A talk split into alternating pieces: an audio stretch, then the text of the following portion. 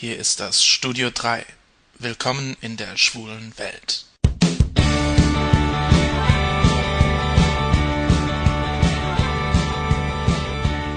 Hallo, hier ist wieder euer Jan. Bei mir dreht sich diesmal alles um die berühmten drei Sekunden. Welche drei Sekunden ich meine? Nun, die drei Sekunden, die es dauert, bis sich ein Typ nach dir umdreht. Ich war auf dem Weg zur Arbeit und schon relativ spät dran.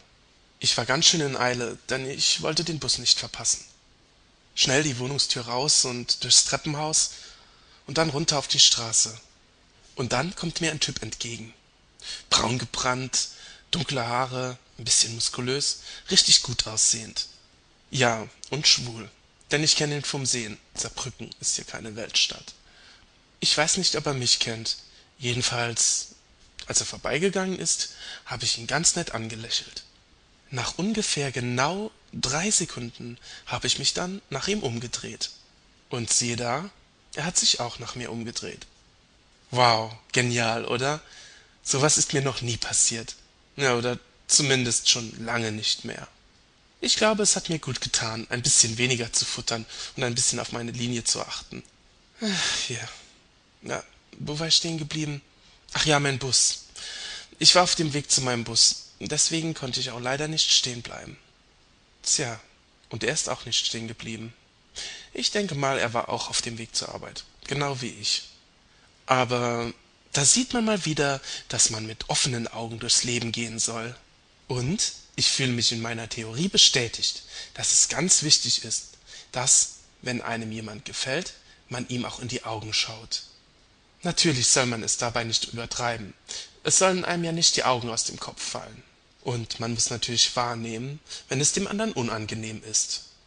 Beim Vorübergehen spielt das keine Rolle. Man schaut sich viel zu kurz in die Augen.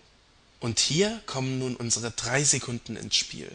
Die Regel lautet, du gehst an jemandem vorbei, der dir gefällt, dann warte drei Sekunden ab und dreh dich nach ihm um. Wenn er sich auch umdreht, dann hat er Interesse. Und wenn er sich nicht rumdreht, hm, dann bist du wohl nicht sein Typ. Oder er ist einfach nur doof. Wenn er sich umdreht, dann bleib stehen. Wenn er auch stehen bleibt, dann hast du praktisch gewonnen. So, und jetzt musst du auf ihn zugehen und ihn in ein Gespräch verwickeln. Ein guter Einstieg wäre zum Beispiel Kennen wir uns? Das kann aber auch ganz schön in die Hose gehen. Wenn die Antwort zum Beispiel lautet Ja, ich bin dein Ex-Freund. Oder Ja, wir hatten vor zwei Wochen schon mal was miteinander. Und ähm, ich wollte dir sagen, dass ich da so einen komischen Hautausschlag habe. Die Sache kann aber auch auf eine ganz andere Art und Weise in die Hose gehen. Wenn der andere nämlich sagt Ja, klar kennen wir uns. Ich bin doch der Verlobte von Rebecca, deiner besten Freundin. Ach, ich habe schon die ganze Zeit überlegt, woher kenne ich den? Tja, und dann sind sie wieder da, die berühmten drei Sekunden. Die drei Sekunden nämlich, in denen du knallrot anläufst und dir wünschst, dass du dich niemals nach ihm umgedreht hättest.